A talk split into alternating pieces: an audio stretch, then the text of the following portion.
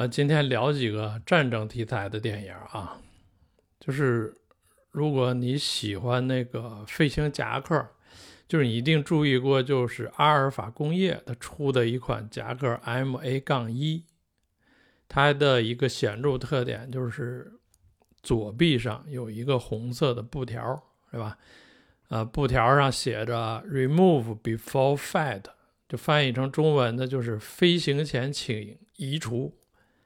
大致的意思是，就是飞机在地面上停的时候，在停滞的状态时候，就是有时候关键的一些个部位是节点啊，它怕污染或者是出于安全考虑呢，它会用一些小卡榫卡住，这卡榫的头呢就系这个小布条，然后在飞行前呢会把这些小卡榫拿掉再起飞，呃。它这个红布条就为了让提醒飞行员，就是你也是为了他方便，他把这个卡榫拽掉。呃，我估计是飞行夹克的那个设计师就捕捉到了这一点，把这个移植到他的服装的设计上了，作为了一个流行符号啊。逐渐的，它从一个功能性的一个设置，变成了一个流行文化。然后我们再看电影里，你看那个《壮志凌云二》里边。独行侠和他那个他那小伙伴就坠落在敌军的那个机场之后呢，发现了一架老旧的 F 十四，然后他们决定驾驶这架飞机逃走嘛。在完成一系列的飞行前的检查动作后，小伙伴上机前就把那个系着丝带的卡榫拔掉了。这是一个非常细小的一个动作啊，呃。那它是一个体现的是一个专业性，对吧？当然，实际的操作还是不一样。但是为了做到它体现专业，就是要把这些动作呢，把它的逐渐的细化，越来越细化。然后它也体现出一种紧张氛围嘛。我想解读呢，就是它是一个深入骨髓的一个飞行文化。不做这些动作，在电影里不做这些动作，飞机照样可以让它飞起来，对吧？照样能战斗，完全不影响观看。就是说，这个文化这个东西，你不深入到骨髓，你是不会去注意到这些细节的。就像我们拍那些宫斗戏，这宫斗的东西是深入到我们都我们骨髓的，所以说这个东西你拍不出来。然后还有一部经典的空战电影，叫《孟菲斯美女号》，哦，我甚至觉得这是最好的空战电影，没有之一了。他讲的故事是二战期间美军的那个 B 十七轰炸机执行轰炸任务，这是真实事件改编的。呃，因为执行一趟任务能安全回来的几率太少。而主角们这个孟菲斯美女号呢，执行了二十多次的轰炸任务，呃，每次都是完好无损的，也不能说完好无损吧，就是能平安归来。电影呢，算是一个群像的描写，是一架 B 十七的轰炸机，里面有十名成员，都是青春年少的年纪，然后他们是如何成长，如何认识世界的。呃，电影里就说的这个事儿，我真的没看过的同朋友真的去要去看一下这个电影，真的特别好。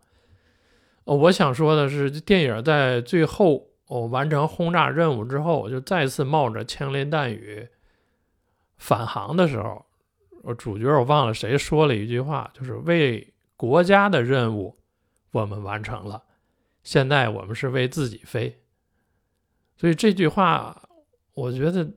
就是一个，甚至是题眼了，就是它它的含义就是主旋律，对吧？你你之前为国家执行的任务那是主旋律，这是一个意识形态的问题。然后你为自己飞是你个人意识了，这个东西它是分开了，对吧？我先是的工作，工作完成了，剩下的我得为我自己生存而战。嗯，它是分开的，但同时又是有联系的。就是强调了国家意识，这我认可，对吧？然后我个人的奋斗，对吧？我个人是脱离国家意识形态这范畴的。呃，哎，扯的有点形而上啊。最重要的一点呢，就是说要反战。其实有个观点说，就是电影里电影里表现的是表现了战争的残酷，就是一种反战。哎，这种说法也没问题。呃，但是你还得细说，比如说《壮志凌云》里，他表现战争残酷了吗？嗯，如果说战友牺牲算是残酷的一种，那那他是反战吗？对吧？但是我们看这个《壮志凌云二》，它其实没有反战的这种意象在里边，对吧？它不是一种反战电影，那它应该是主旋律，对吧？它是美式主旋律。呃，就二来说，它也算不上一种意识形态上的主旋律。嗯，如果没有第一部这个因素，那第二部根本就没有这个意这个东西，对吧？它就是一个怀旧片儿啊，一个看着爽的片子。我看完就是感觉《壮志凌云二》再也没有人。会这样拍电影了。我们再说回来啊，就是前一段看了一个呃比较视角独特的电影，叫《有史以来最棒的啤酒运送》。它这个故事你可以看作是一个小粉红的觉醒之路。呃，讲的是背景是美国在越南战争期间啊，就是身在美国本土的一个船工、船员。蓝领工人，对吧？他身边的好多朋友，就是他一个街区里的很多熟人吧，都去前线了，包括他最好的那个朋友。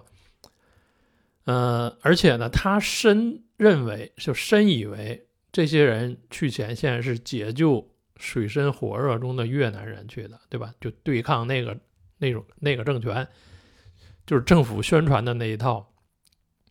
我们也知道，就越战的冷战背景啊，对吧？美国。就是怕这个红色政权占领他们的领地，然后，呃，所以电影主角呢就深信这套价值观。然后他看到那个周围的很多人，包括他的妹妹还是姐的，参加那个反战的集会，然后宣传这些东西，俩人关系就很僵。然后还有电视画面，很多那个新闻发回来的那些画面，就士兵惨不忍睹，然后。他就很反感，对吧？跟他妹妹也闹得很僵，然后在有一次的和朋友喝酒的过程中，然后吹牛，就是我啊，这些朋友虽然都去战场了，我虽然没去，对吧？我得去慰问他们一下，他们太不容易了。然后怎么慰问？我给他们送啤酒的。然后怎么去呢？就是他是船员嘛，他说找一艘去越南的船，我上面去打工去。然后大概骑两三个月，哎，我就到了。到了，用几天时间，我把啤酒给他们送过去。就想的挺容易，他说的其实挺挺合理的。本来是一句吹牛的话，然后第二天醒来，就很多人都听都传出去了，都认当真了。然后包括他那些朋友的父母，然后找过来给给他，让他给朋孩子带东西。然后他就觉得这个事儿他必须得去办了。然后就带上，他买了很多那个美国那蓝带啤酒，买呃带了一大包，然后就找了一艘去越南的船就去了。呃，电影呢是一个轻喜剧，算是就一个喜剧形式，虽然也没有什么就是搞笑桥段嘛，但是它是一个轻喜剧的形式。嗯，他到了越南之后呢，就是。算是畅通无阻，其实就是挺讽刺的，因为从越南、从美国开始就跟越南这个政府接触，就是中情局一直在里面搅和。这些呢中情局的人来越南呢，就一个个都是讳莫如深的，对吧？他也不穿制服，就不苟言笑。呃，然后男主角这个电影男主角来到美国呢，他也是这种状态，所以那些个关卡检查他的人，其实就形成了一种惯性，就是哎，这个人也是中情局的，咱最好也别多问，对吧？就是对他是一种这种印象，就是很多时候他都蒙混过关了，呃，再加上这个人他多少有点傻了傻气的这种成分吧，就是他那朋友不也说嘛，就是傻人有好运。在战场上算是穿梭自如，哎，从后方到前线，这个想怎么去怎么去。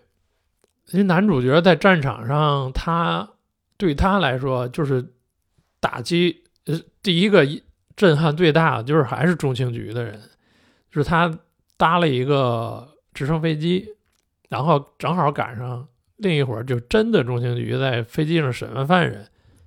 然后审完了之后，直接就把犯人给扔下飞机了。说这一点对他刺激很大，再加上他在呃越南的时候认识了一个记者嘛，就是拉塞尔·克劳演的那个。然后两个人经历了一场街头巷战，然后他基基本就是战的看见了那个战斗的真实情况。然后第二天一看新闻里说的根本就不是那么回事儿，所以就从。这个观念上来说，就完全颠覆他的印象了。包括那个他一开始认识的那个越南那个交通警，在后来的那个战斗中，他也是死掉了。然后这些个串起来，让他有一个非常大的思想转变。呃，电影还是一个真人真事儿改编的，它还不是完全虚构的，所以就是说这个电影它视角独特呢，就是男主角的。态度其实代表了一大部分人，嗯，他在今年上映的啊，然后我们也在后方天天讨论俄乌战争什么乱七八糟的战争的，所以这些个你我们应该去想一想，对吧？他表现的虽然是越战，但他说的又何止是越战呢，对吧？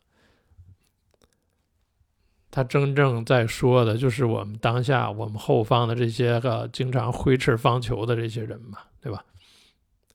然后顺着越战这个背景啊，我又翻了几集 PBS 出品的那个越南战争的纪录片，它是个剧集啊，一共十集，每一集大约一个多小时，篇幅很大，呃，基本上是非常详尽的描述了越南战争的。起因过程，呃，我到现在才看了两集，呃，如果说是能坚持看完，然后如果有必要，是不是展开再讲讲？说等看完再说吧。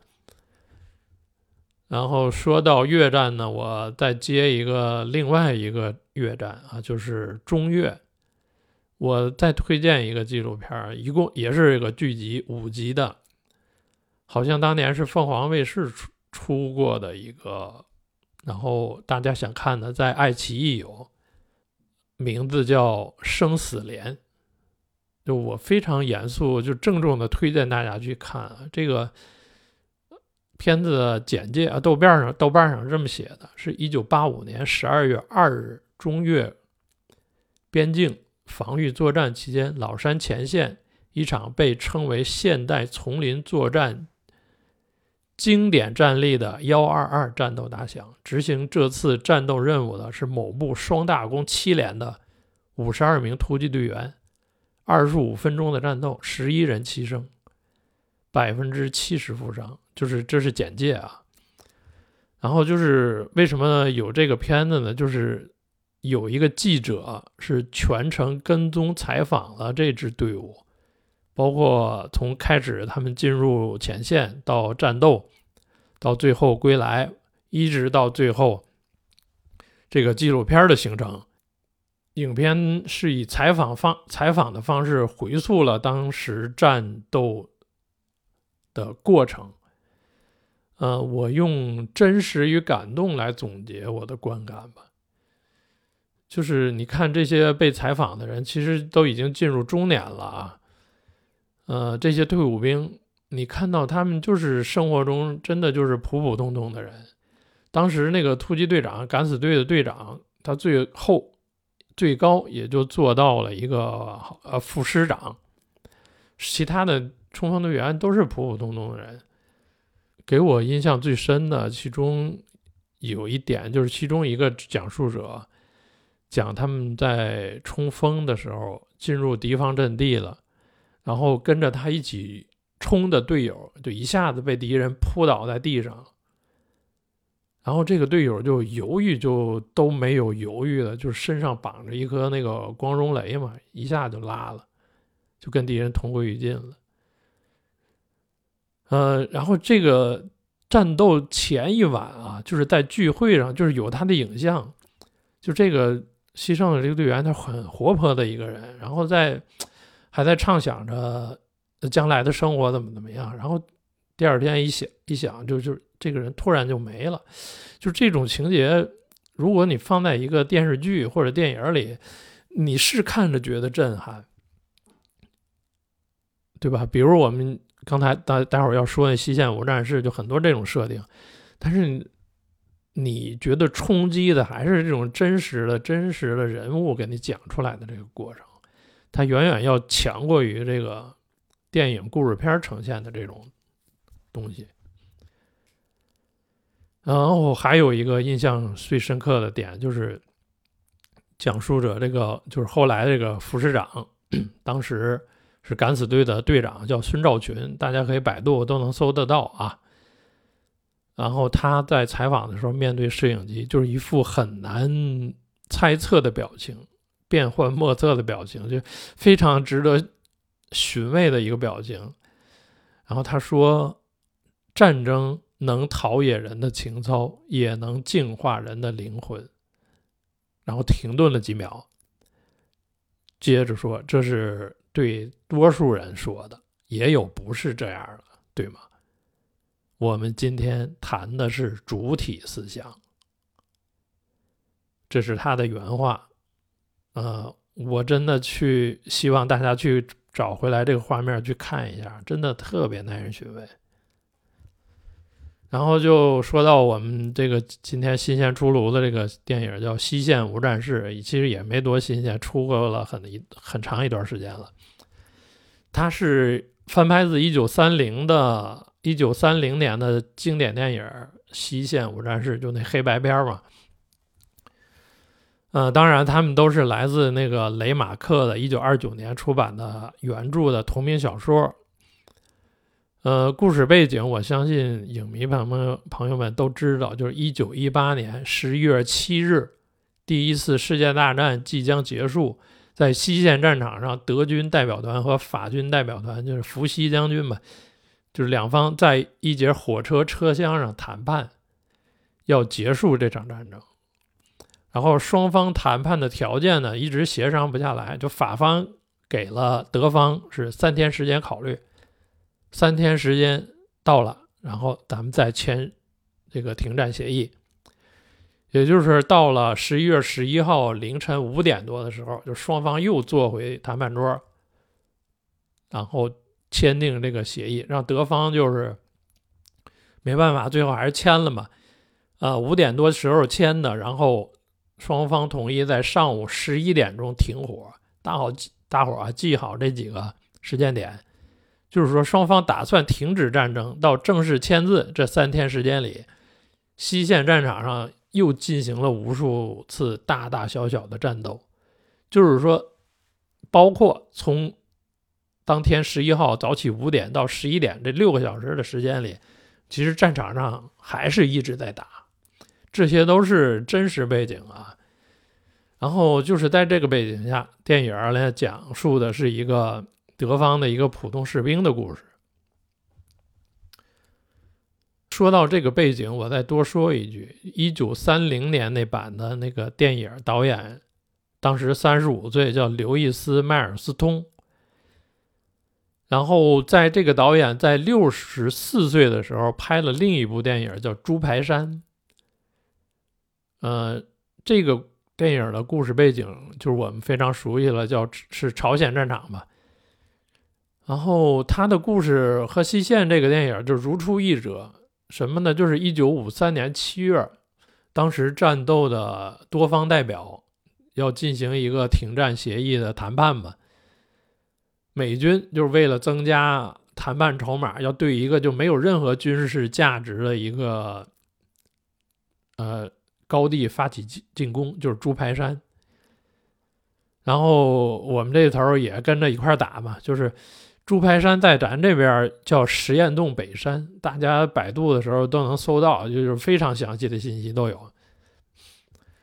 当然，朱排山这部电影就确实也不太好看啊，就是不推荐看了。然后我们这边呢，就是电影叫《英雄坦克手》，也是以这个事儿为背景的。然后你看，就是就时代背景不同，地点不同，参战人员不同，对吧？但是他们的事儿做的其实都一样。再聊这个《西线无战事》这部电影，就二零二二年这版的，比三十三零年那版有好有坏，就整体就是契合当下。就二二年这版就是。那个开场我觉得非常牛，就是他用了一个非常宿命论的一个段落，就是交代了很多背景。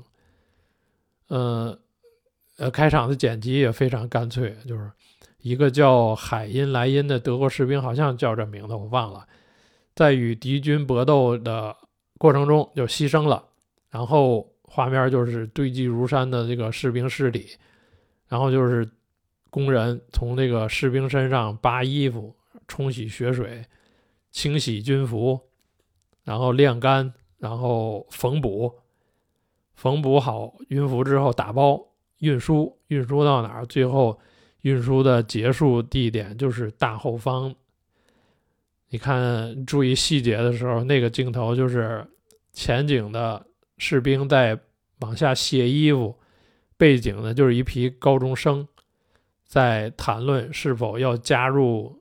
军队，然后那批高中生呢，就是我们电影的这个主角团队，对吧？然后他们就加入，呃，报名嘛，报名，然后分发军服，呃，最后这些军服发到这个主角手里，包括主角领的就是那个海因莱因的军服，上边还写着他的名字呢，他还很吃惊，我是不是拿错衣服了？然后那个士兵，那个士官、军官就把那个衣服名牌给撕下来了。扔在了一堆的名牌中，就非常有意思的开场。然后还有一个电影结尾的处理，我觉得也非常好。电影是呃三零年那版，是保罗和他那战友凯特是被飞机扫射，然后凯特中枪，主角背着他回军营，然后途中失血过多而死。在战壕里的保罗看到战壕外面呢有一只蝴蝶，他伸手去抓这蝴蝶的时候，然后突然间对方那个法军阵地出现了一名狙击手，一下子把他击毙了。就是当天的那个战事播报，就是西线无战事，就是就是这么个寓意嘛。二二年这版结尾就非常有意思。嗯，首先保罗和凯特两个人就觉得战争是要结束了，得吃点好东西，所以就跑到。当地的一个农户家里去偷他们家鹅，之前他们也这么干过，还成功了。这次就不巧，就是大鹅是没偷成，反反倒是凯特被农户那个孩子用那个枪一下子击中了，在回军营的路上就去世了。这时候保罗这个也算是万念俱灰吧，因为他所有的主角团的这个所有战友都死了，先后的。在距离双方停战的十一点还有十五分钟的时候，前线的一个不甘失败的这个德国将军，鼓动战场上的这些士兵，让他们对法军阵地发起最后的冲锋。你发现那个电影里还有细节，就拒不从命的士兵就拉着就是枪毙，直接示众了，就没办法，就这些士兵就开始往前冲呗。然后电影最后是在十一点到来之前，保罗就被刺刀击中，他甚至都没有看清对方敌军的长相。嗯，有人说电影最后战斗安排的无意义或没什么东西，但我觉得就是毫无意义，就是这场战斗的意义。你想为什么会有这场战斗呢？就是那个不甘失败的德国将军嘛。士兵本来是想等着十一点一到，赶紧就打包回家了，对吧？最终的牺牲都是这个愚蠢的这个将军的苟延残喘嘛，对吧？结尾就是一个小小的预言，就你不得不去想，现在现在啊，咱们说这东线战场带引号，是不是也是某个人一声令下，全员动员，全国动员，对吧？那士士兵在场战场上是为谁而战的，对吧？你说它有什么意义吗？然后我们再回溯一下，那两山轮战有什么意义吗？猪排山有什么意义？对吧？你是想陶冶情操啊？你还是讲主体思想？对吧？我们说一将功成万骨枯，我是不想看到一将功成，也不想看万骨枯。这是截稿的时候呢，刷抖音，无意中就发现有个人也在讲这个西线无战事，他这个观点就。就我有点不能理解啊，他说是这个电影，包括三零那三零年那版都是美国人拍的，是让德国人反战的电影。也就是说，德国打一战的目的是要突破英法的封锁，是德国就是出于被欺负，是被弱势的那个群体，你被打的一方去反战。你怎你你你怎么有这种道理呢？对吧？就是你被欺负了啊！你你应该你你反倒提反战，嗯，他甚至还类比了一下，就是日本入侵中国，就是吧？相当于你让中国人去反战，这这哪有这种道理？当然，他这个视频还挺长啊，就不止这几句几个观点。这个号是谁我也不记得了。但是他的观点挺奇特，你不能说不对，但他这个逻辑就很顺，对吧？所以所以说你不能说不对，但这个反战这个东西，呃，话题很大，它终究是你这个立场决定的，对吧？你是日本侵华战争，你作为中国人反战，你反的是什么呢？你是反的日本人侵略呀。这个不管是政府或个人，大家目标都一致的。你作为被侵略的一方，你的战斗就具有天然的正义性。呃，这种立场下，你说我们反战，对吧？我们反战不是不抵抗啊，对，我们反的是侵略，这概念要搞清楚，好不好？你像一战这种，你说谁具有正义、天然的正义性呢？你况且人家原著小说，他也是德国人写的。对吧？那个前线军官，他虽然没有指名道姓，你可以看成是一个部分那个容克贵族的化身嘛。电影里完全就是写实的描写。你说历史上，他就是这样。呃，停战命令发出之后，就是战斗还在继续。这时候这帮军官，你说他是不是混蛋？对吧？你自己战场上打成啥样，你自己没个数吗？你最后还让人去冲。你明明知道马上要停战，你还让人去冲，对吧？电影最后字幕上写了嘛，战场上一直是堑壕拉锯战，就今天法军战了，然后明天德军又战回来。电影里有两个细节，一个是最后战斗那个战壕里，实际上那当时是法军占领的，战壕里挂着一张海报，那海报就是当时德军占领那主角那个朋友。在里边贴上的嘛，就是这战壕，今天我占了，明天你占了，来大家来回占，每次战就牺牲好多人。另外一个细节你注意看的话，就是战壕挖的特别深，士兵踩着小板凳才能往外打枪。就是为什么这么做呢？就是当时就是我为了撤退，让了你进入战壕之后，你不能往我这方向打枪嘛，够不着嘛。这些细节非常写实，所以最后再回到反战这个话题上，嗯，还是你的视角决定了你的观点。反正我的视角一直是在战壕里，格局根本就没打开啊，也不想打开。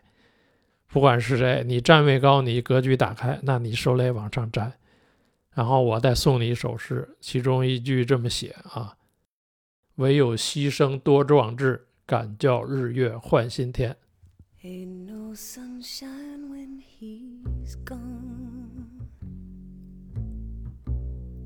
It's not warm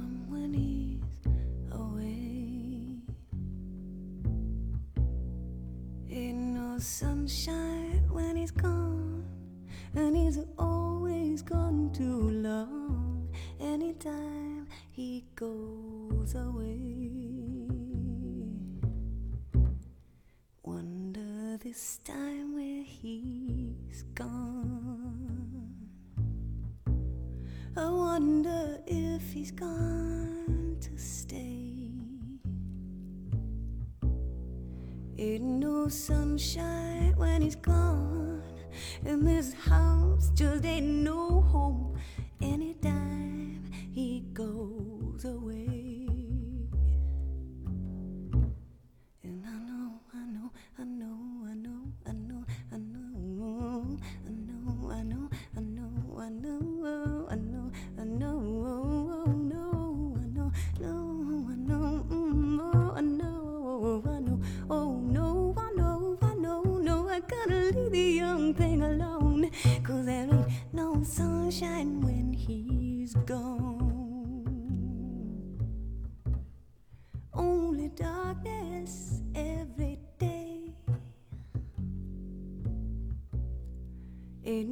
Sunshine when he's gone. And this house just ain't no home anytime he goes